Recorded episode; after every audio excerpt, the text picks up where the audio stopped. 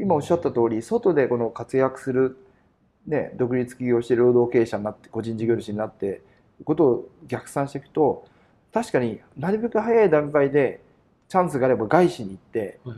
挑戦した方がいいですよね大きなことね。ね。だから自分の能力目いっぱいやらせてくれるところに行く、うんうんそれってある意味大きなね飛躍のチャンスだと思いますね。そうですよね。特に外資系っつっても聞こえはいいけど例えば日本市場で戦う時はアウェーじゃないですか。はいそうすると日本ではもうすでに古くからの有名なその道の企業があってはいはいそことの兼ね合いじゃないですかそうですね。はい。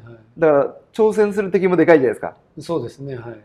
そうすると確かに気分的にも個人事業主的なは感じは味わえますよい、ね。そうですね。はい。うんやっぱり人が少ない会社に行くと本当に自分が全体が見えるんで、うんなんでこれをやるのかとか自分がその中でポジショニングだとかうんどれだけ貢献できるかっていうのもよく見えるんでうんそれはやっぱり気持ちの面ですごい経営者に近いものありますよね。ありますよね。ああだからそうさっきお話を聞いててこれは本当皆さんにもお伝えしなきゃいけないなと思ってちありょっがとうございます。と収録させていただいてるんですけど、そう確かになと思って僕日本企業にいながら日本企業の仕事してないじゃんと思って。でもそれってポイントですよ。ねやっぱりそれすることによって目が開くんでやうん、っぱり下のことばっかりやってると全体が常にわからないって。死んでたもんだって4年目は。うんそそれってすごいあの、日本って下からしか上がれないから、うん。特に。外外資だとね場合によっては MBA とかそういうところで、うん。途中から入るとか、うん。真ん中からこう中途で入るとか、そういういろんな、まあ、抜け道って悪い意味じゃないですけど、うん。あるんですけど日本社ってある意味新卒取ってっていうか今はちょっと変わってきてますけど、それがあるんで、うん。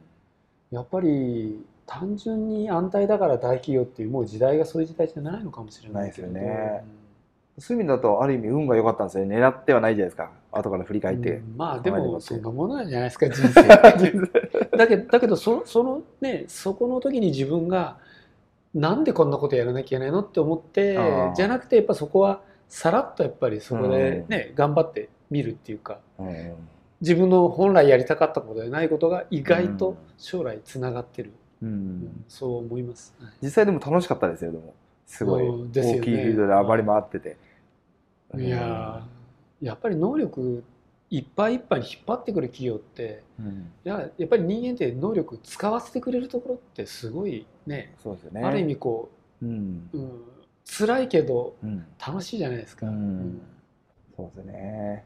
ということでもしチャンスがあれば今日本企業でね働いてる場合も外資系の挑戦ってねいいですよね。独立企業前にね。ですはいうん、で外資系に働きながら副業にこっそり挑戦してもいいですよね。はいそうですね。あの、ね今に甘んじゃしちゃうと能力って伸びないんで、うん。常に違うことをやるっていうのははい。刺激になっていいと思います。うん、K 社長の場合は今現役サラリーマンながらねこの社長職っていうのを勝ち取ってだいぶ前にはねそれで今こうやってマレーシアジョホールバに来てい、はい、そうですね。僕と同じコンドミニアム買って、そうですね。でやっぱり新しい経験すると違うものが見えるんで、うん。うんそれが、ね、将来広がってきますよね。